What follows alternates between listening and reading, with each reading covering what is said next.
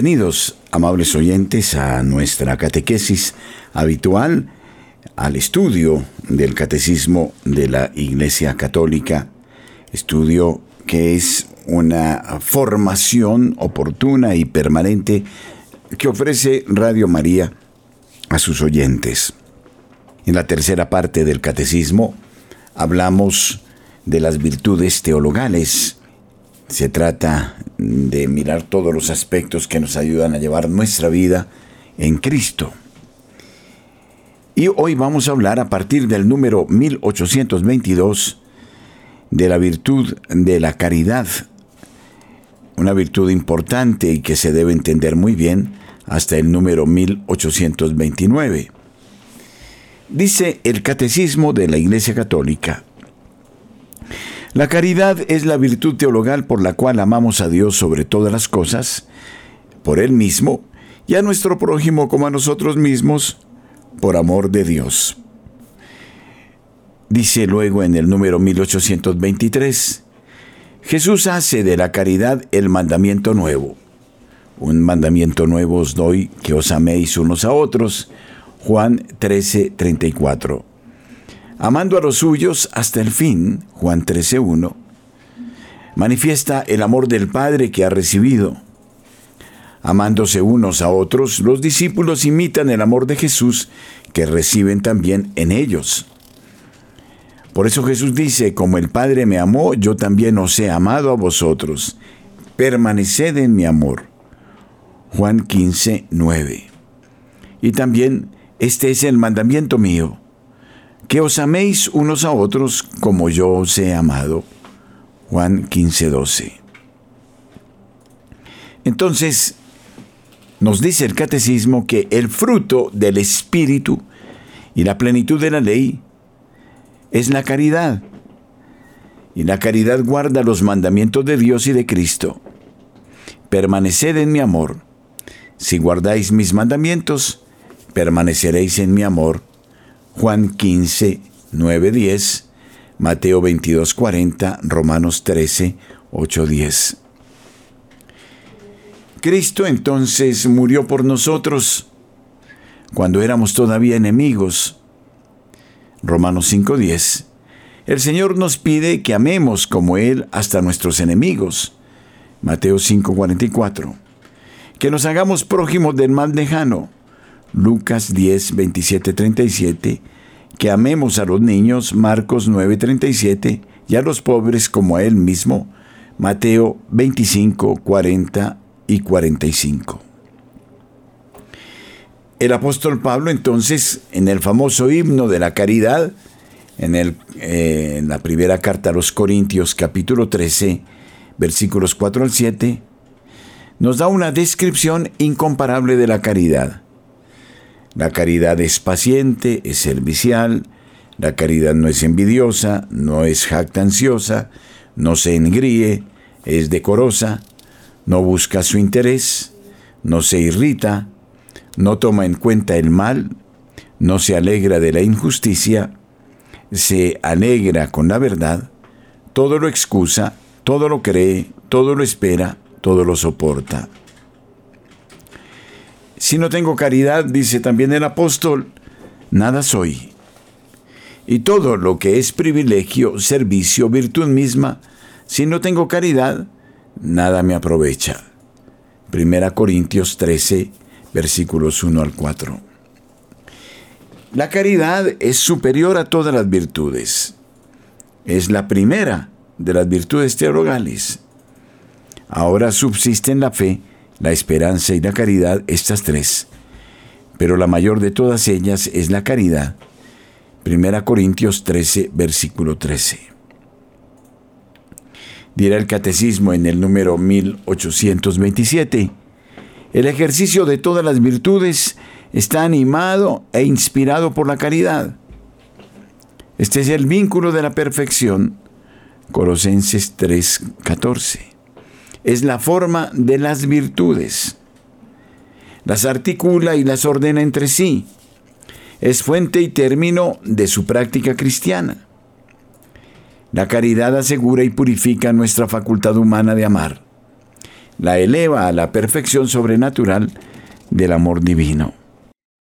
La práctica de la vida moral, animada por la caridad, da al cristiano la libertad espiritual de los hijos de Dios. Este no se halla ante Dios como un esclavo, en el temor servil, ni como el mercenario en busca de un jornal, sino como un hijo que responde al amor del que nos amó primero. Primera de Juan 14, 19.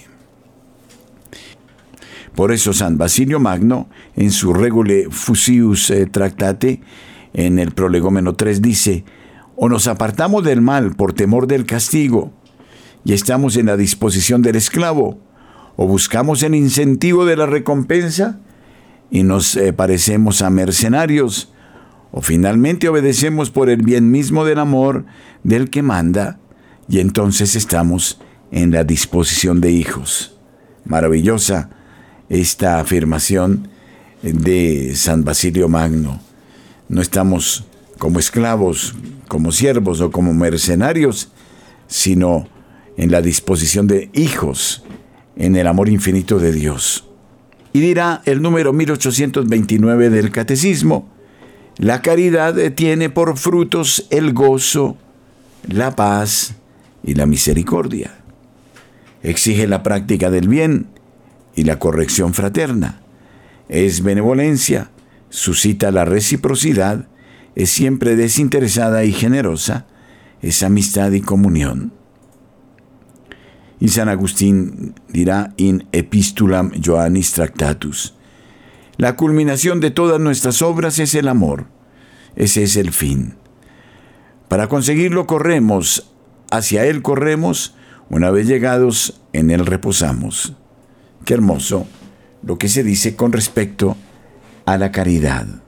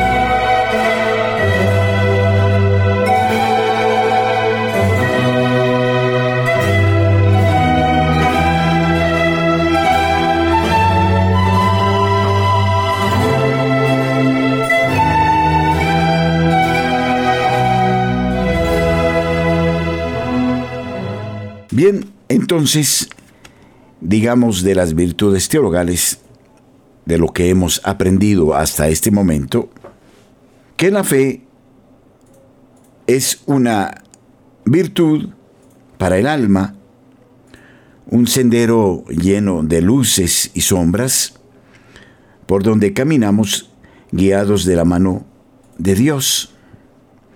El alma ha competido en una noble competición, ha llegado a la meta de la carrera y ha conservado la fe. Nos dice el apóstol Pablo en la segunda carta a Timoteo, en el capítulo cuarto, versículo 7. Las palabras de Jesús, grabado en lo más profundo de su corazón, dichosos los que creyeron sin haber visto. Las palabras que recuerda a Tomás, el incrédulo, en Juan 20, 29. Y él no vio, ni fue menester que viera. Había comprendido que todo lo que entra por los sentidos solo podía tener una explicación. Fortalecer la fe débil, avivar la esperanza y acercar el alma a Dios.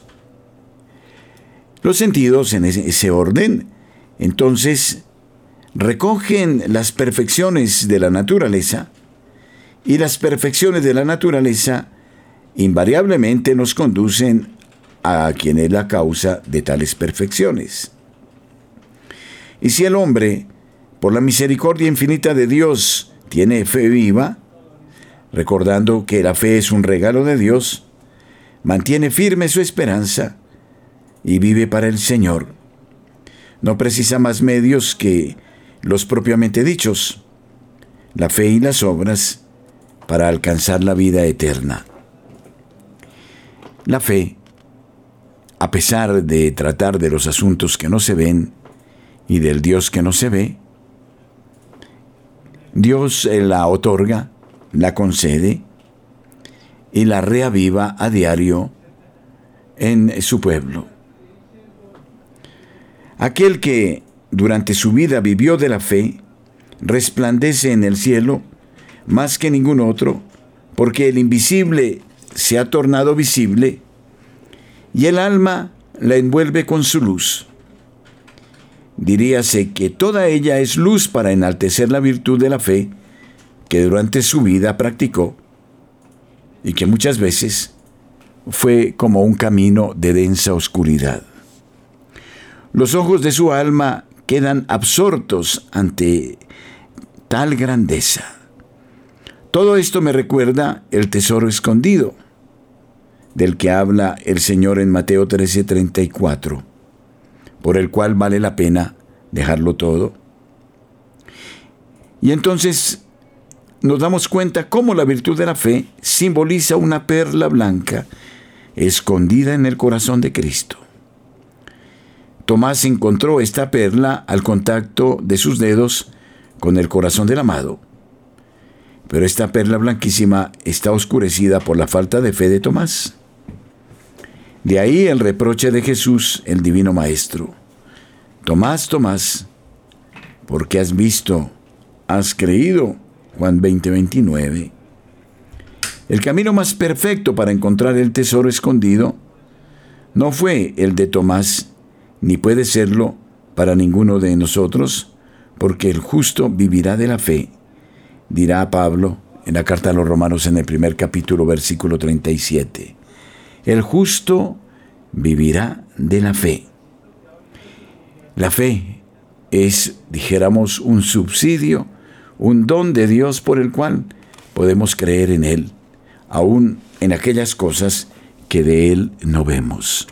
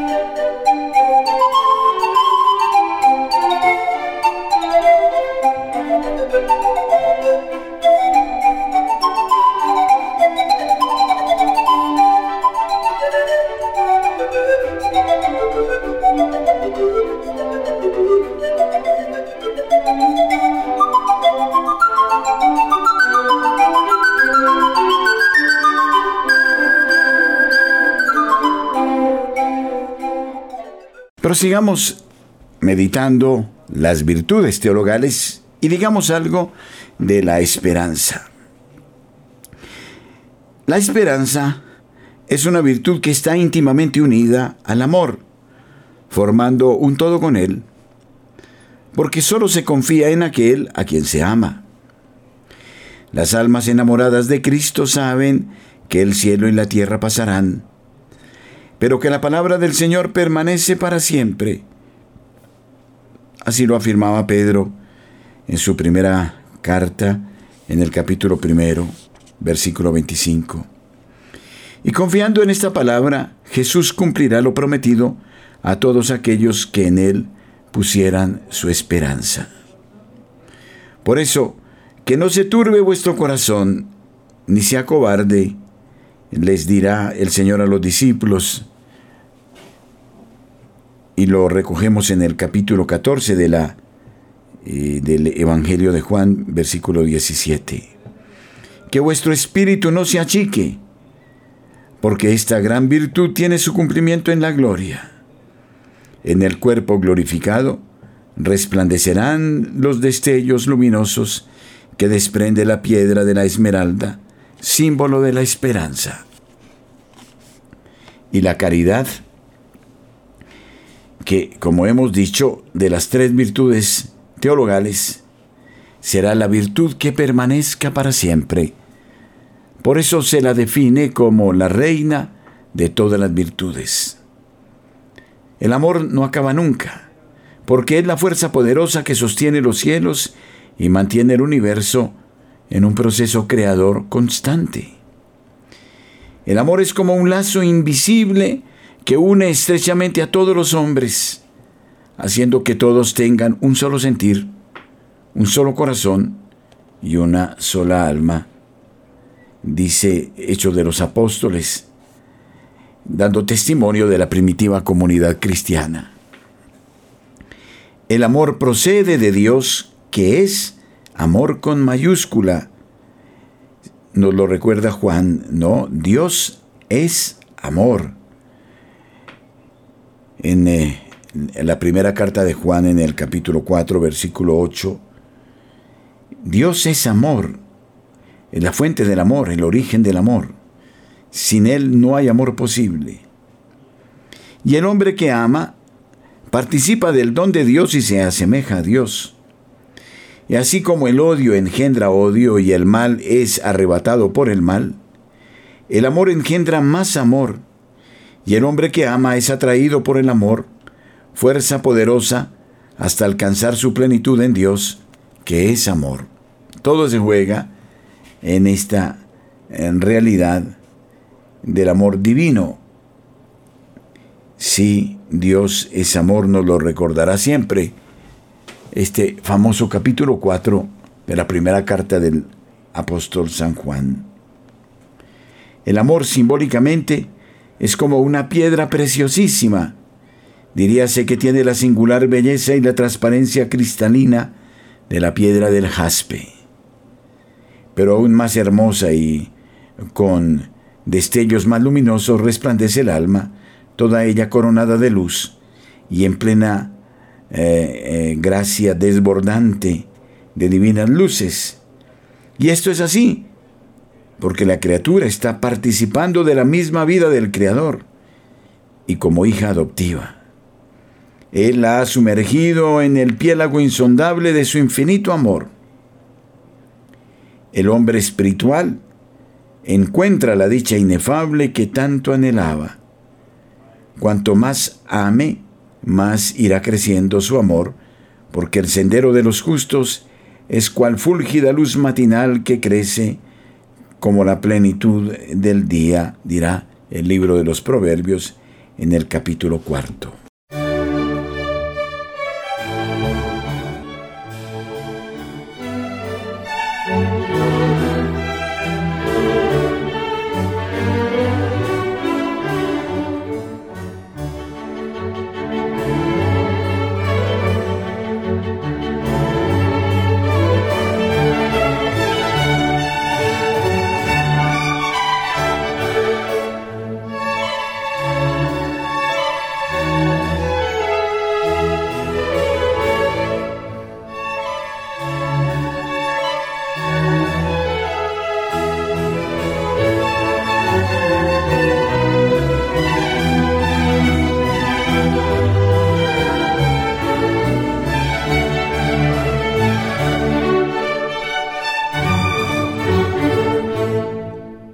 Las virtudes teologales, como ya lo hemos reiterado, provienen de Dios. Y sin la aceptación de esta realidad, nos es imposible una vida auténticamente cristiana. No todo depende del hombre. No todo depende de Dios. Y sin embargo, la virtud es la suma del esfuerzo de la relación de Dios con el hombre y del hombre con Dios. Y esta relación solo se puede establecer desde la comprensión de quién es este Dios con el cual establecemos esta relación personal. San Agustín dice que es un Dios inabarcable, incomprensible, inagotable, indefinible. Pero a su vez él se conmueve cuando constata que es un Dios cercano, que por ser su esencia profundamente amorosa, se inclina ante el hombre, al que él ha constituido para el amor y solo para el amor, invitándolo a establecer una relación con él. Y cuando se da esta relación, cuando el hombre es consciente de esta esencia divina, que no es otra que la caridad perfecta, el don perfecto de Dios, y también por la acción del Espíritu Santo, el hombre queda atraído irresistiblemente por este Dios. Solo a partir de la total certeza del amor divino. Si no es así, debemos afirmarlo con énfasis. La relación con Dios no es cierta. Termina siendo conceptual, hueca. Porque si bien podemos hablar de Dios, no obstante, no hemos sentido la acción de Dios en nosotros. Y es que Dios se deja sentir. Claro que sí. El propio San Agustín afirma que creer es difícil, porque es aceptar la verdad de aquello que existe pero que no se ve. Pero percibir los frutos del creer es muy fácil, es muy bello de tal suerte que esos frutos confirman la realidad del Dios en el cual creemos. Este es un punto de partida importante. Dios nos habla de muchas maneras. Nos habla a través de lo creado, de la naturaleza, del cosmos, del universo. Diríamos que nos habla desde el punto intelectual. Y no advertir su presencia es un absurdo es tratar de decir que la lógica complejísima que rige el mundo es mera casualidad. Y esto es imposible. Pero al mismo tiempo, esta mm, verdad de fe no solo se queda en lo puramente especulativo, en lo racional. Exige de nuestra parte arriesgarnos a creer en Él, abrirnos a la acción del Espíritu Santo, caminar de una manera habitual, sabiendo que el Señor está, nos acompaña. Es como un vivir en la confianza de su acción. Y cuando eso sucede, el Señor comienza a dar respuestas maravillosas. Normalmente, para poder establecer esta relación con el Señor, necesitamos eso sí, seguir los dictados de su amor, es decir, la verdad de lo que Él nos enseña, que es interesante decirlo, concuerda siempre con la perfección de la naturaleza, con el bien de la naturaleza y con el bien, por supuesto, de la naturaleza del hombre. Y cuando vivimos de esa manera, vivimos en la verdad, en realidad la verdad es Dios mismo. Y cuando asumimos ese carácter de una manera normal, sin moralismos exagerados, pero sí desde un punto de vista dialógico, relacional, el Señor comienza a manifestarse. Podemos, verbi gracia, probarlo con la limosna. Seamos caritativos. Es increíble, pero el mejor modo de invertir es ser caritativos. Porque cuando damos desprendidamente, sin reclamar nada de lo que damos, o sin reclamar algún servicio a cambio de lo que damos, sucede que el Señor también se da. Y se da de manera asombrosa. Al punto que nos convence que deberíamos seguir dando y dando y dando, porque Él sigue dando y dando y dando. Y como lo promete la Escritura, incluso llega a dar hasta siete veces más. Esta es la vida de fe. No es algo eh, pasivo que se queda ahí en el aceptar ciertas verdades. La fe implica al ser humano. Si bien es un don que viene de Dios, no obstante ese don lo percibe el hombre en la medida en que se abre no solo a la posibilidad de Dios, sino a la acción de su espíritu. En la medida en que se convence que este Dios lo ama infinitamente, perfectamente, plenamente. Y entonces es ahí, y de ese modo vivieron y viven los santos, donde hay una interlocución, una continua acción que hace que el alma cada vez se haga mucho más sensible a lo que Dios quiere. Y en esa medida Dios, que se nos ha manifestado en Jesucristo, tiene todo el espacio a su disposición para expresar sus gracias. Y así, entonces, el alma, el ser humano se acostumbra a buscar lo que Dios quiere porque es lo conveniente. No para su gloria, no para su propia belleza, no en una actitud narcisista o para usar a Dios con otros propósitos de prosperidad, de poder o de manejo de los demás, sino como una auténtica experiencia personal de entrega, donde sabemos que si nos entregamos a Él, él nos dará lo que necesitamos, lo que nos conviene.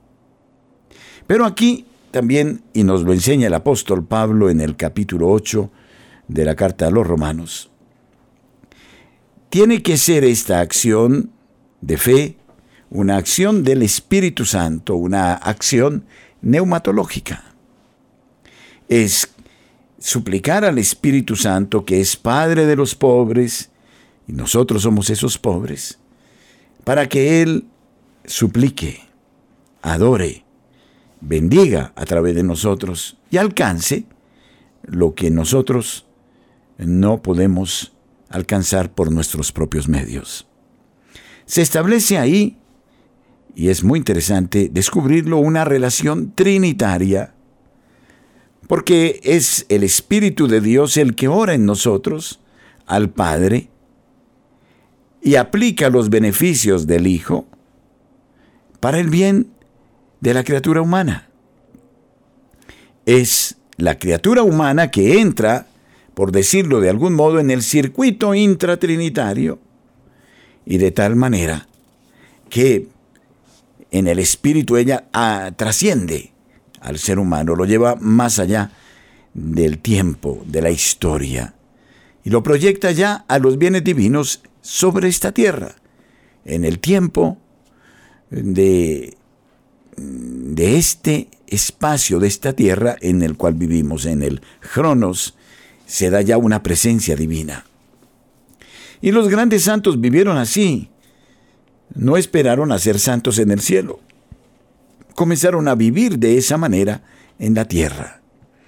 Y por eso no se fijaron tanto en los bienes del mundo, sino que se abrieron a los bienes de Dios. Es decir, la fe no es algo loco, ciego, fanático, extraño. La fe es dinámica. Es el modo como Dios quiere relacionarse con todos los hombres.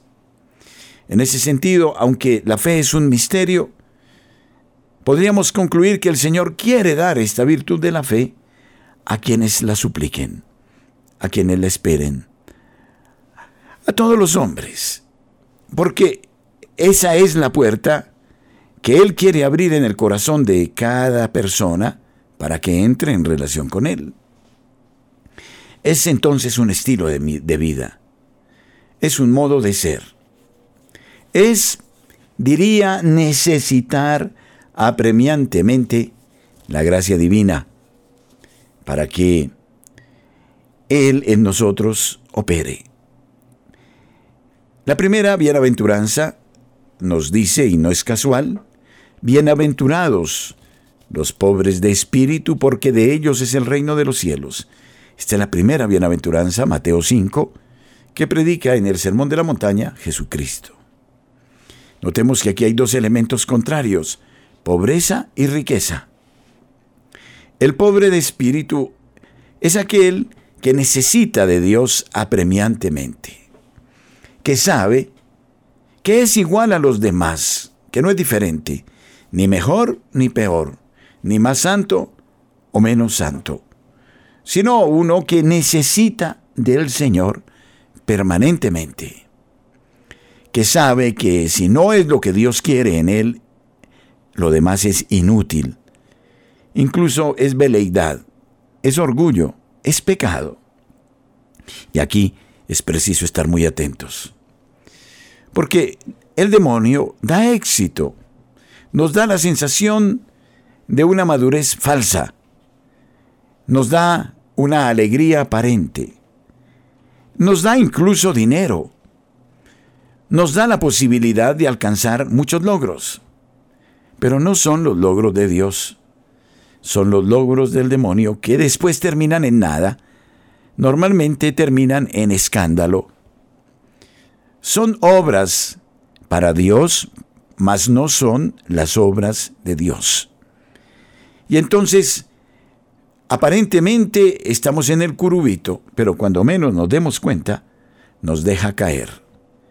Y entonces se puede decir corruptio optime pessimum es cuando nos hemos apoyado en nosotros mismos, cuando hemos concebido una relación que no es de do ut des, ¿qué te doy y qué me darás tú? O una relación de manejo, de instrumentalización de Dios. No es así. Por eso se nos exige la pobreza espiritual. Es saber que solo vale la pena lo que Dios quiere. Y entonces, cuando realizamos lo que Dios quiere, cuando dejamos que sea Él desde nuestra indigencia, advirtiendo que somos criaturas, que establecemos relación con el Creador, entonces se hará lo que Él quiere. Y para ello es importante, dada la fragilidad humana, entregarle al Señor nuestra libertad. Decirle, Señor, que se haga solo lo que tú quieras. Y te doy la libertad de que deshagas todo lo que tú no quieras. Lo vuelvas pedazos, porque eso me envenena, me entristece el alma, me llena de orgullo, me lleva al purgatorio. Si nosotros, dice Juan de la Cruz, viviéramos en esta dependencia con el Señor, he ahí que ni siquiera conoceríamos el purgatorio, porque viviríamos como vivieron nuestros primeros padres, en la total necesidad del Señor, en cada momento, en cada día, en cada hora, en cada minuto. Y nos admiraríamos de cómo Él usa nuestra pequeñez para, a través de ella, liberar toda su grandeza. Y de eso nos hablan grandes santos como el cura de Ars. O podríamos traer a la mente otros santos como San Cupertino, por ejemplo, que eran hasta ignorantes. Y tal vez porque eran ignorantes, le dieron más espacio y mayor libertad a Dios. Cuando somos demasiado capaces, demasiado intelectuales, es mucho más difícil quebrantarnos ante Dios. Tal vez el intelectual también se puede abrir a Dios cuando diga con Sócrates, solo sé que nada sé. Cuando se convenza desde su inteligencia que Aquí se trata de seguir el plan de Dios. Él nos da ya el plan de vuelo. La iglesia, que no es una mera entidad humana, sino divina, es dirigida por Él. Y es abrirnos a la novedad de Él. No es programar a Dios, sino dejarnos programar de Dios. En ese sentido, entonces, podemos decir que la fe es algo muy concreto, que no es algo gaseoso, que se siente y desaparece, sino que es una actitud constante, permanente, es la unión de la vid con sus sarmientos. Sin mí nada podéis hacer. Y si el sarmiento no está unido a la vid, no sirve sino para ser cortado y echado al fuego.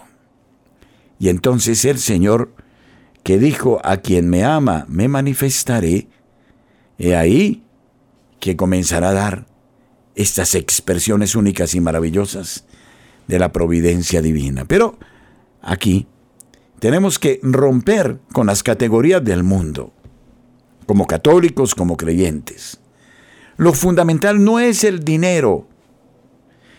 La primera pregunta que debemos hacer no es la de si hay dinero, si no hay dinero. Ya esa pregunta nos decapita. No, lo fundamental es abrirnos a la acción de Dios y saber, así lo decía un gran obispo colombiano, el obispo de la diócesis de Sonsón Río Negro, Monseñor Uribe Jaramillo, cuando las cosas son de Dios y queridas por Dios, Él da los medios, abre las puertas. Y entonces se trata de un negocio entre Dios y el hombre, entre Dios y la comunidad eclesial. Pero no podemos establecer como premisa los recursos, el dinero. Me dirán los que son de esta mentalidad que no tengo los pies en la tierra. No. Se trata de hacer lo que Dios quiera. Y a partir de ahí, si Dios quiere algo, tengámonos de atrás, porque nos va a llevar con un impulso enorme grandioso. Dios dispone las cosas, las personas, las circunstancias. La fe aquí nos exige dejarnos llevar como la pluma por el aire del Espíritu. Y nos exige el riesgo permanente. Es como quien corre una carrera de Fórmula 1. Debe estar permanentemente atento a la próxima curva, a la izquierda a la derecha. Debe estar atento al estado de sus gomas. Debe estar atento a la parte aeróbica del carro, a los planos. Debe estar atento a la conducción. Debe estar atento a muchas cosas. Así en la fe. Monseñor Bruno Forte enseñaba que eh, la fe es comenzar a creer cada día. La fe no es un estado permanente del alma. Exige estar abiertos continuamente a cuanto Dios nos da como algo absolutamente novedoso. La fe es una aventura en la que cada día recibimos una bitácora, un plan de vuelo, una misión, cada día.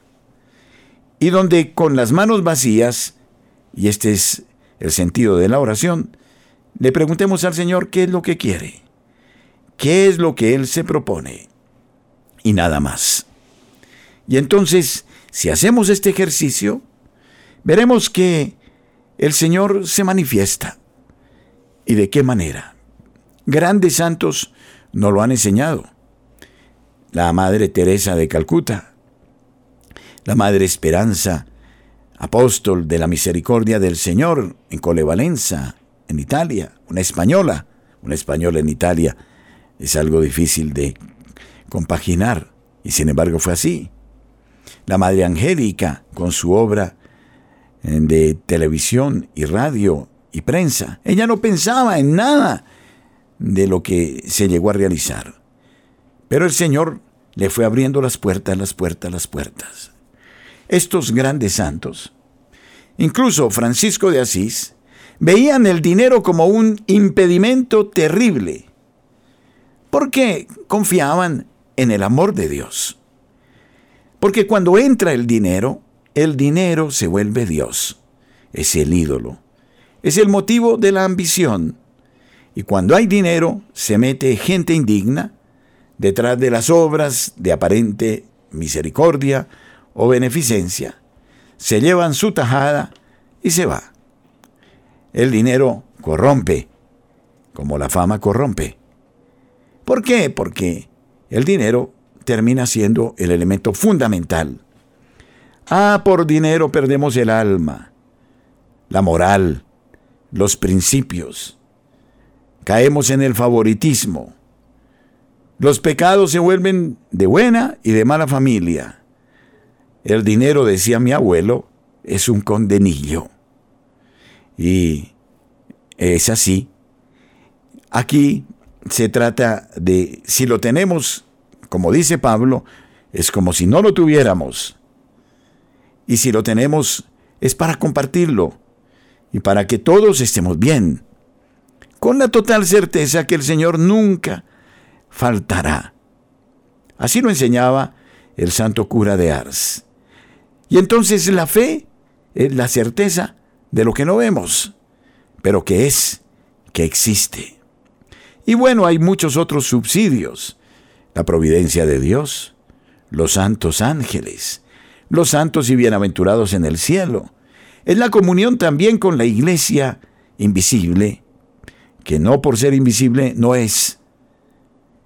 La iglesia de Dios, en la que el Señor permanentemente derramará sus gracias.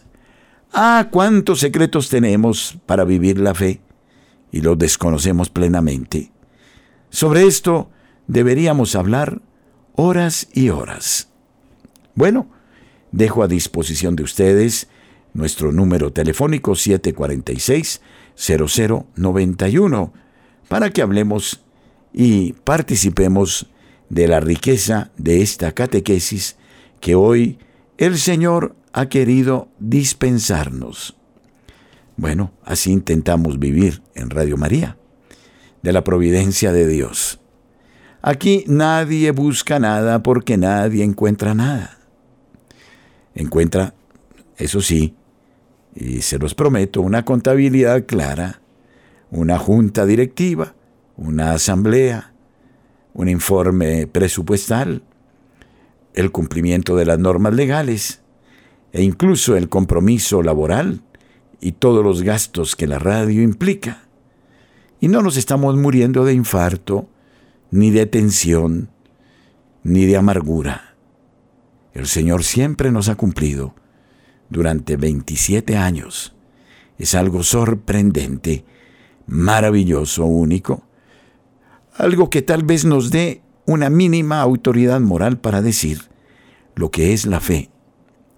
Pero también nosotros, como ustedes, cada día tenemos que aprender a creer y abandonarnos porque también nosotros tenemos la tentación permanente de la desconfianza, como el pueblo de Israel en el desierto. Bien, entonces que sea la ocasión oportuna para renovar la súplica a Dios por el regalo de la fe.